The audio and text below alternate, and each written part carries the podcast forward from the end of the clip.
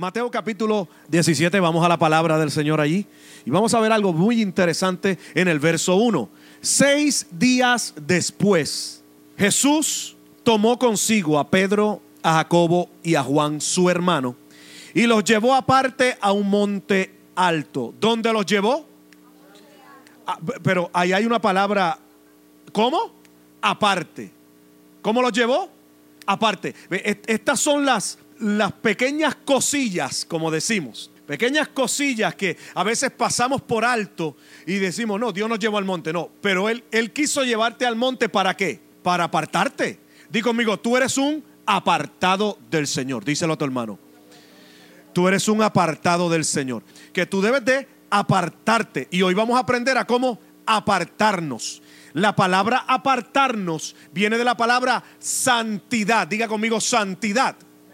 ¿Ves? Hay personas que entienden que la santidad es un asunto por fuera. Y tienen un nicho con pantallas, pinturas, pelos largos. Porque piensan que la santidad es eso. No, y la santidad es tú reconocer que tú eres un apartado para Dios. ¿Ok? Ahora, vamos a seguir leyendo. Dice, dice, y se transfiguró. ¿Qué hizo el Señor? Se transfiguró. Y la semana pasada lo dejamos allí. Lo dejamos allí porque comenzamos a leer algunos contextos que dice la palabra del Señor allí. Y vamos a ver el capítulo 16, porque él dice seis días después. ¿Qué pasaron entonces? Seis días antes. ¿Qué pasó seis días antes? Que el Señor se tuvo que transfigurar. Mira lo que dice el verso, el verso 24. Entonces Jesús dijo a sus discípulos, ¿a quién Jesús le habló? ¿A quién Jesús le habla? Esto va a contestar una pregunta bien brutal en tu vida. Si tú estás orando, estás buscando que Dios te hable, Dios le habla a quienes. Si tú no eres discípulo, pues Dios no tiene por qué hablarte. Así que Dios le habla a quién? A los discípulos. Vamos a seguir leyendo. Dice la palabra. ¿Qué les dijo entonces? Si alguno quiere venir en pos de quién? De mí. Niéguese a sí mismo, tome su cruz y qué? Y sígame. Porque el que quiere salvar su vida, ¿la qué? la perderá, pero el que pierda su vida por causa de mí, la hallará. Verso 26. Y aquí viene el puntillazo bien tremendo de parte del Señor. Dice, pues ¿qué provecho obtendrá un hombre si gana todo el mundo, pero pierde su alma? Vamos a seguir leyendo. ¿Qué dará un hombre a cambio de su alma? Porque el Hijo del Hombre ha de venir en la gloria de su Padre con sus ángeles y entonces recompensará a cada uno según su qué su conducta. Mira cómo la conducta debe, está bien ligada con términos como apartado para Dios, términos como discipulado. En otras palabras, tú muestras tu vida y tu conducta a través de un qué? Discipulado. ¿A través de un qué? De un discipulado. Tú necesitas discipularte. ¿Necesitas qué? discipularte. Entonces, vamos a seguir leyendo. Vamos a ir leyendo algo bien interesante que dice, en verdad os digo que hay algunos de los que están aquí que no probarán la muerte hasta que vean al Hijo del Hombre venir donde? En su reino. Esto está brutal, en otras palabras. Hay gente que cuando vean a Cristo venir con poder, que vean a Cristo venir como? Con poder ¿Por dónde Cristo va a venir con poder? Te voy a poner a pensar y quiero que me ayudes a pensar contigo. Vende. ¿Por dónde tú crees que Cristo viene con poder? ¿Por las circunstancias? ¿Tú dices por medio de qué? De nosotros, vamos a ligarnos por ahí ya mismito. ¿Ves? ¿Ves? Porque el asunto es que si Él dice, yo vengo con poder. Mira si necesita Dios venir con poder y calificarlo poder. Que Él se quiere manifestar a través de ti y Él necesita poder para hacerlo. Porque nosotros no somos fáciles. Por eso él enfatiza y dice, debes de aprender a qué? A morir. Porque a través de la muerte hay una manifestación. ¿Tiene sentido? Yo le quiero hablar a personas aquí, a hijos, que quieren ser hijos efectivos, que muestren la gloria del Padre, por donde quiera que vayamos. ¿Ves? Por donde quiera que vayamos, a ti no te tienen que llamar cristiano porque tienes el pelo hasta acá abajo. Porque yo conozco gente que tiene el pelo hasta acá abajo y tiene la lengua por el frente hasta allá abajo también. El asunto no es tener el pelo largo, el asunto es tener el corazón grande para Dios. Porque si tú no tienes corazón para Dios, Dios no tiene por qué tener corazón para ti. ¿Tiene sentido eso, familia?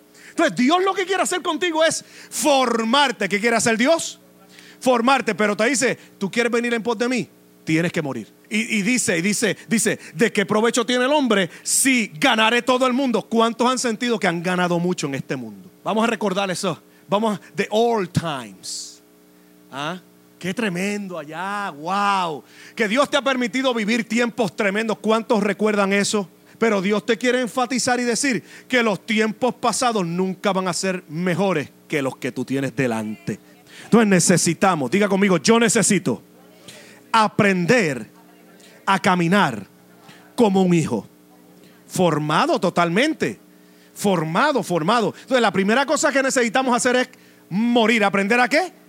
A morir. Dile a tu hermano que está a tu lado, necesitamos aprender a morir. Entonces Jesús, seis días después, ¿cuándo? Jesús era un hombre que predicaba, enseñaba y proclamaba el Evangelio de una manera poderosa.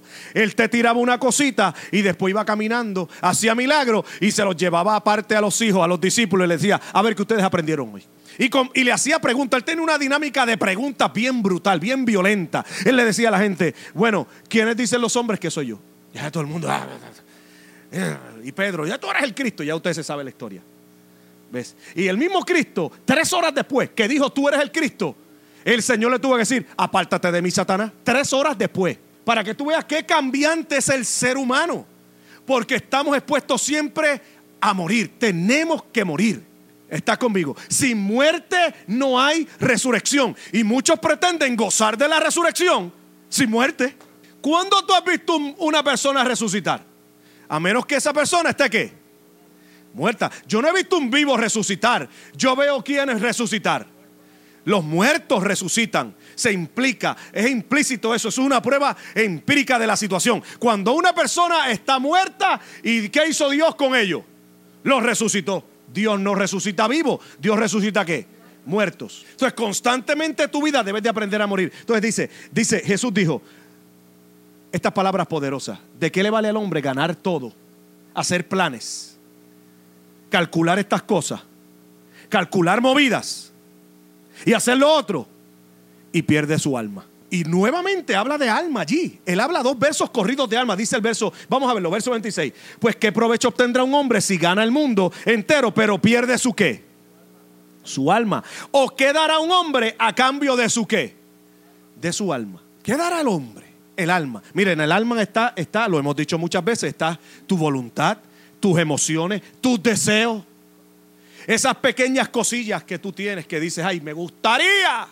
La pregunta no es si me gustaría, la pregunta es si le gustaría a Dios. Entonces, Dios en este tiempo está trabajando con una generación a este nivel. Te está diciendo, tú me quieres seguir a mí, porque el Evangelio, familia, no me digas a mí que el Evangelio, el Evangelio sacude a uno, levanta a uno, entusiasma a uno, pero cuando uno comienza a caminar, como el hombre rico. ¿Te acuerdas el joven rico que dice la palabra? Que el Señor le dijo, eh, vente, maestro bueno, ¿qué haré yo para heredar la vida eterna? Le dijo. Él le dijo, ¿sabes los mandamientos? Toditos. Has honrado a tu... He honrado a todo el mundo. Una sola cosa te falta. Vende todo lo que tiene y dalo a los pobres. Entonces dice que se dio la espalda y se fue muy triste porque tenía muchas propiedades. Le dio la espalda a Jesús. Muchos, no vayamos lejos. Aquí hay muchos que es posible que le hayan dado la espalda a Jesús. Porque hay muchas cosas que tienes que, mira, soltar para morir. Y que haya una, un avivamiento en tu vida. No hay cosa más terrible que las relaciones humanas. Y lo digo terrible, no negativamente, sino poderosamente. Las relaciones humanas son un arte. Y Jesucristo sabía esto, por eso dijo, yo le tengo que enfatizar a esta gente mucho, porque esta es la base del reino, esta es la base de Dios. Así que Jesús dijo, seis días después dice, ven acá muchachos, los llevo a un monte alto, los llevó aparte, a un monte, a un monte, dando a entender, yo tengo que tener seguridad que estos manes van a aprender esto correctamente, porque de ellos depende la raza humana y que el Evangelio siga corriendo. ¿Tiene sentido esto familia? Entonces lo llevó y, se transfiguró. ¿Qué hizo? Se transfiguró. La palabra transfiguración viene una palabra cambio de apariencia. Una luz que aún cubrió sus vestidos, dice la palabra. Y dijimos la, el miércoles pasado que los vestidos representan eh, eh, o hablan de representación, lo que tú representas. ¿Cómo tú identificas un preso? ¿Cómo tú identificas una persona que está en el hospital? ¿Qué hacen cuando tú entras a un hospital? ¿Qué haces cuando tú entras a un hospital? Te quitan la ropa, papi. O te, o te dejan la misma ropa tuya. Es más, y si llegas en un tipo de emergencia, te la rompen. Te rompen, te rompen la ropa porque no pueden perder tiempo. Y te ponen la, la bata verde o la azul. Porque depende de donde tú estás. Hay unas vestiduras que te representan. ¿Te qué? Te representan. Hoy día los cristianos se visten de todo menos de Cristo. No hay una buena representación. ¿No hay una qué? ¿Buena qué? Representación. Entonces, esto es parte de ser formados como hijos. Ahora, mira lo que dice. Dice que se transfiguró. Dice que se transfiguró el verso 2. ¿Delante de qué? Y su rostro resplandeció. Ven acá, ¿dónde tú te debes de transfigurar? Ahí lo dice, delante de la gente, delante de ellos. ¿Dónde tú te transfiguras? ¿Delante de qué? De ellos. Tú no te transfiguras en el baño, tú no necesitas verte tú mismo. Tú debes demostrarte a quién? A los demás. Hay una escritura bien poderosa que yo quiero que tú vayas conmigo inmediatamente. Vente conmigo a Primera de Juan. Vamos a ver algo allí muy interesante. Primera de Juan, capítulo 1. Vamos a ver algunas cositas. Mira lo que dice el verso 5. ¿Qué verso? El 5. Mira lo que dice. Y este es el mensaje que hemos qué? ¿Cuántos llevan un tiempo considerable en el Evangelio? Vamos a decir dos años para arriba. Levante la mano. ¿Cuántos llevan de dos años para arriba en el Evangelio? Ah, vamos a poner de un año para arriba para que nadie se sienta excluido. ¿Ok? De un año para arriba. ¿Ok? Mira esto. Juan está diciendo estas palabras. Está diciendo, mira lo que está diciendo. Este, voy al verso 5 de nuevo. Este es el mensaje que hemos qué? O sea que siempre este ha sido el mensaje, papi.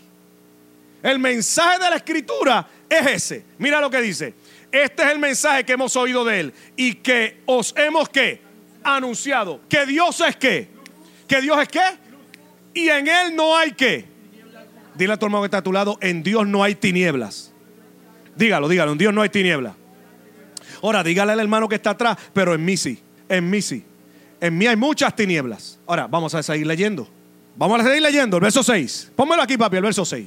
Si decimos que tenemos comunión con Él, pero andamos como mentimos y no practicamos la verdad. Qué poderosa está esa palabra. Vamos a seguir leyendo. Mas si andamos en la luz, como Él está que en la luz, tenemos comunión los que el asunto, ¿cuál es el poder del evangelio? ¿Por qué razón el evangelio vino a este mundo? Dios necesita nuestra comunión. Si antes de que Él existiera, Él tenía su gloria. Él no necesitaba de nosotros para tener gloria. El, el poder del Evangelio es que fue enviado para que entre nosotros hubiese que comunión. ¿Tiene sentido familia? Vamos a seguir leyendo. Dice, y eh, más si andamos en qué?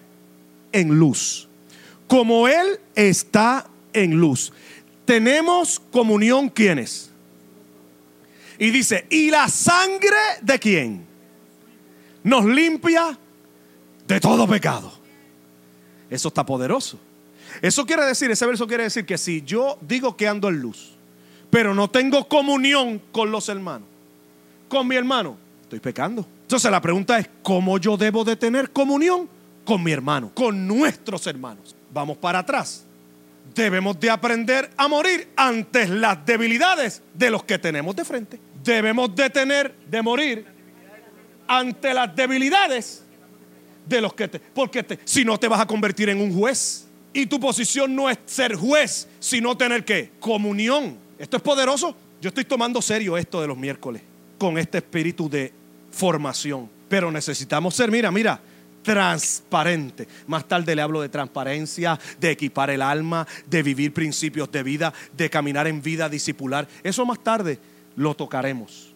¿Ves? Pero es bien necesario, gente, que tú aprendas a vivir en comunión. Porque, ¿qué dice la Biblia? ¿Qué dice? Mas si andamos en qué? Como Él está en qué. ¿Y qué hablamos hace un momento atrás que era la luz? Ser transfigurado. Vamos para atrás. ¿Y cómo yo me transfiguro? ¿Ah? Negándome. Yo me niego. Yo me niego a mí mismo. Yo tengo estas ideas, pero yo muero estas ideas, Señor por amor de tu nombre y aceptación de mi hermano. La raza humana es un problema. La raza humana tiene un gran problema. Es que a veces saca ventaja de las debilidades de los hombres. Vamos a seguir el verso 8 que dice papi.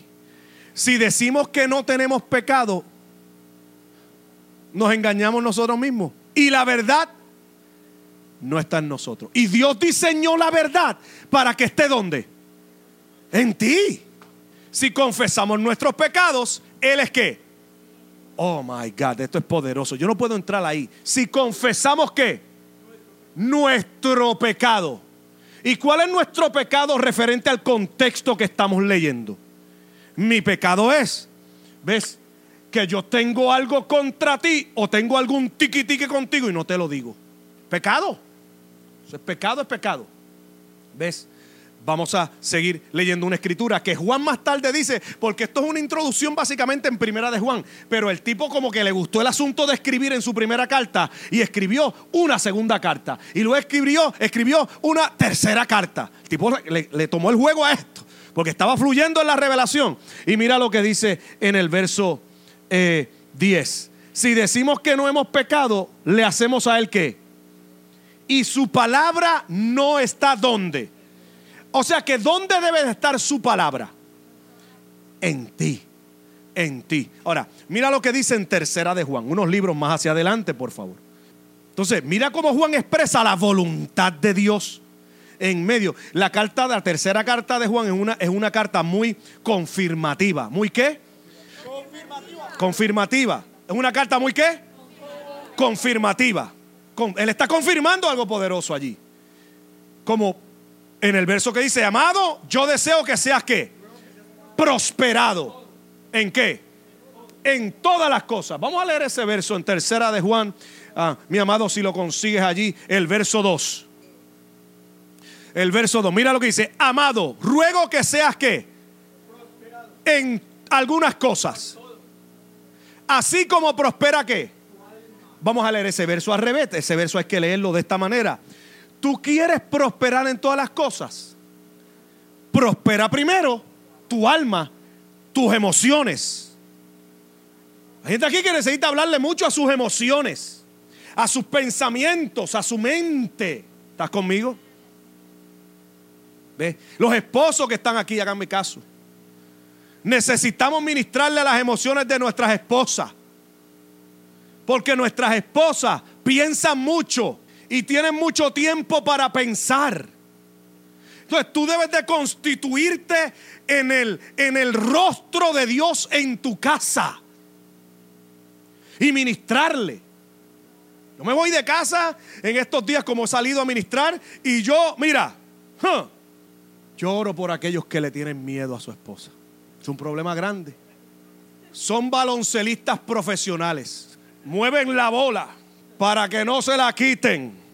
Yo me he decidido hacer de esta casa una casa de bendición, pero lo determinas tú. Yo puedo darte todo el mensaje del mundo en este lugar y traer palabra y tú seguir el mismo teniendo conflicto con las mismas personas, porque es tu responsabilidad tú mantener la comunión los unos a los otros.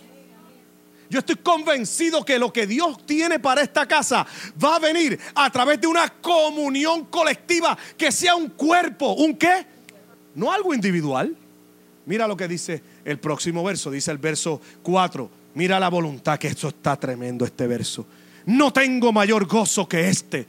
Oír que mis hijos andan. My God. Mi pregunta es, ¿tú estás caminando en la verdad? Por eso necesitamos ser transfigurados. Necesita haber un cambio de apariencia. No te das cuenta que lo único que ve el mundo, y esto lo hemos dicho muchas veces, lo único que el mundo ve de Dios en esta tierra es a ti, es a la iglesia. Entonces, si la iglesia está siempre enredada, ¿qué el mundo va a ver? Tú te imaginas, aquí está José Ignacio, aquí está quién? Entonces, ¿tú te imaginas que yo le levante para arriba el asunto y le diga a todos ustedes, ¿qué pecho más feo? ¿Ah?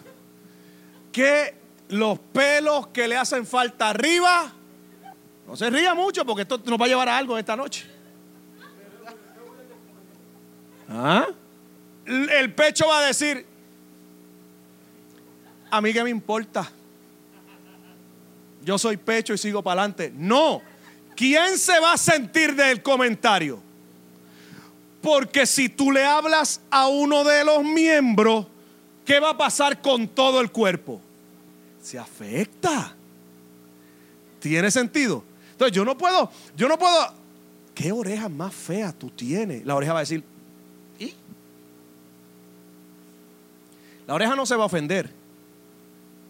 ¿Ves? Pero inicialmente, ¿dónde se recibe la ofensa? Mira a ver. En la cabeza.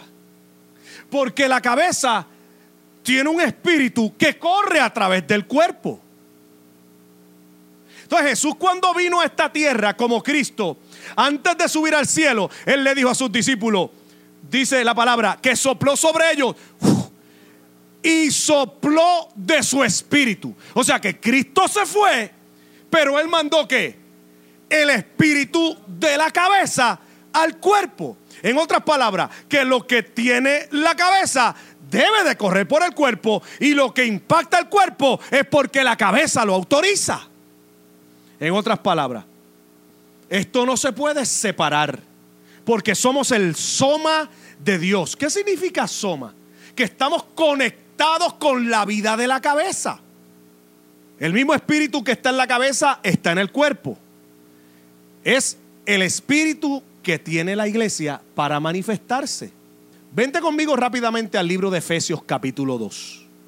Estar conectado, tener conexión. Tenemos la vida, somos la vida del cuerpo. Eso es soma, vida del cuerpo. Vida a través del cuerpo. Cristo se fue, Dios se fue, pero envió qué? Su espíritu para que en el cuerpo hubiese qué? Vida.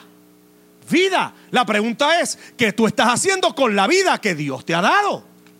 Ok, seguimos leyendo. Yo estoy rompiendo en el mundo espiritual muchas cosas y por eso quiero ser muy escritural para que tú veas la palabra, para que veas qué? La palabra. Ahora, mira lo que dice el verso 19 del capítulo 2. Puedes ponerlo por allí, papi, Efesios 2, 19, que dice, así pues ya no sois extranjeros ni qué, sino que sois conciudadanos de los santos y sois de la familia de quién. ¿Tú eres de la familia de qué? de Dios. Sigue leyendo el verso 20. Eh, Edificado sobre el fundamento de los apóstoles y profetas, siendo Cristo Jesús la misma piedra angular. Quiero aprovechar y quiero hablarte rápidamente de esto, mi hermano. Oye esto bien que te voy a decir. Ok, veo eh, el momento muy prudente para que lo vea, para que veas este, este. Hay personas que piensan en el asunto del apostolado. El apostolado no es un título, no es un qué no es un título. Tampoco soy apóstol porque fundo demasiadas iglesias, porque cada rato están fundando iglesias. El apóstol es aquel que te trae, te trae el fundamento correcto con los conceptos bíblicos que van a edificar tu vida. ¿Estás conmigo? Eso es apóstol. Yo estoy aquí para traer los conceptos correctos que van a edificar tu vida en la visión de la casa donde Dios te ha plantado. ¿Tiene sentido familia? A veces no ganamos ningún concurso de simpatía, de, porque en nuestra firmeza a veces choca. Pero es necesario porque Dios sabe que estamos trabajando con gente cambiante. Hoy la gente te dice que sí y mañana te dice que no. ¿Tiene sentido familia? ¿Estás aquí? Ahora, mira lo que dice la palabra en el verso, en el verso 19. ¿Qué dice, papi? ¿Qué dice? Dice, así pues, ya no sois como ni advenedizos, sino que soy conciudadano de los santos y soy de la qué? De la familia de Dios. Eso quiere decir que la familia edifica. ¿Qué hace la familia? Cristo dijo unas palabras muy poderosas. Cristo dijo, dijo, ninguna casa dividida entre sí puede prevalecer. ¿Puede cómo? Prevalecer. Entonces, Dios nos ha llamado a prevalecer. A prevalecer. No a caer ni a decrecer, sino a cómo? Prevalecer. Vamos a ver otros conceptos aquí para entonces llegar al final del mensaje de la noche. Vente conmigo rápidamente a Juan capítulo 17. Así que la transfiguración viene para que seamos representantes de Dios. ¿Dónde? ¿Dónde? En la tierra. Y que podamos, podamos tener qué? Comunión, ¿cómo? Los unos con los otros. Papi, tú no escoges la gente con la cual tú te vas a relacionar. Dios ya la escogió. Todos nosotros somos la gente. El problema de las iglesias es que de momento caen en un escepticismo y dicen, no, a mí me gusta yo relacionarme con este.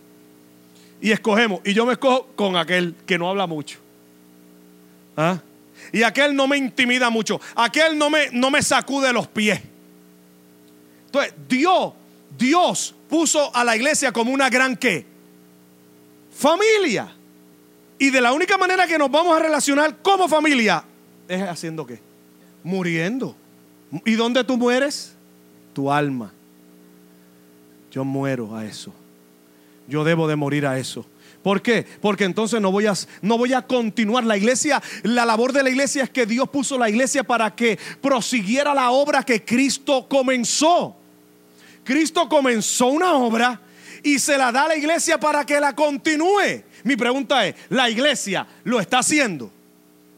¿Tiene sentido esto, familia? Vamos a ver algunas cositas, vamos a ver algo, vamos a ver algo. Vamos a ver algo. ¿Qué dice ah, Juan capítulo 17, verso 4? ¿Qué dice allí? Vamos a leerlo. ¿Qué dice? Yo te glorifiqué en la tierra habiendo terminado la obra que me di, diste que hiciera. O sea, Cristo vino con una obra, pero ahora se la está entregando a quién? A nosotros. A nosotros. Y no tan solamente a nosotros, sino que con eso nos entregó su espíritu. ¿Su qué?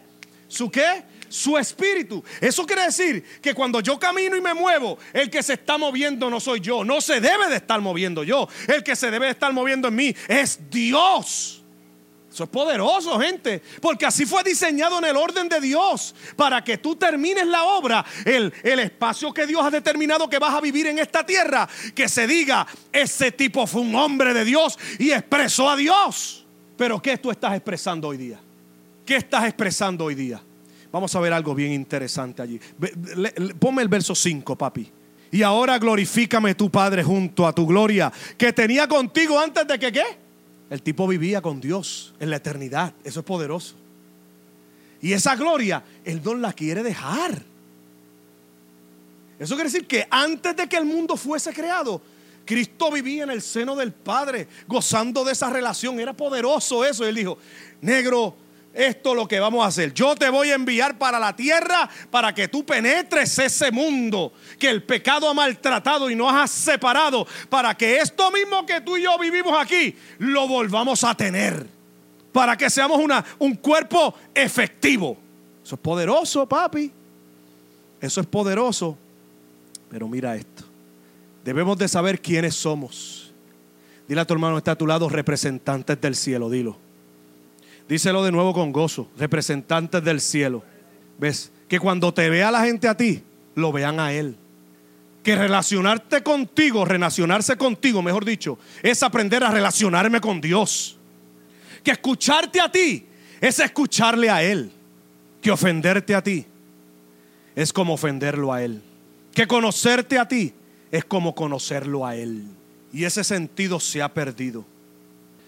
Por eso es que somos el y así mismo se pronuncia para los que están escribiendo, pleroma de Dios. Que en Cristo estamos completos. Somos el pleroma de Dios. Jesús terminó y voy a comenzar a concluir. Jesús terminó la obra que el Padre le encomendó. Pero eso no quiso decir que terminó el propósito. La iglesia está en la tierra para terminar la obra del Padre que el Hijo comenzó. Y yo te quiero dar el ejemplo de una famosa vacuna. ¿Tú te imaginas que en una región muy lejana había un brote de tuberculosis? Y hombre se la inventó para buscar el remedio para esa cura. Y se la dio a su hijo para que lo representara y lo llevara. La llevó y de pronto la gente comenzó a morir en masa. Aún con la cura, viniendo con la cura, la gente comenzó a morir en masa.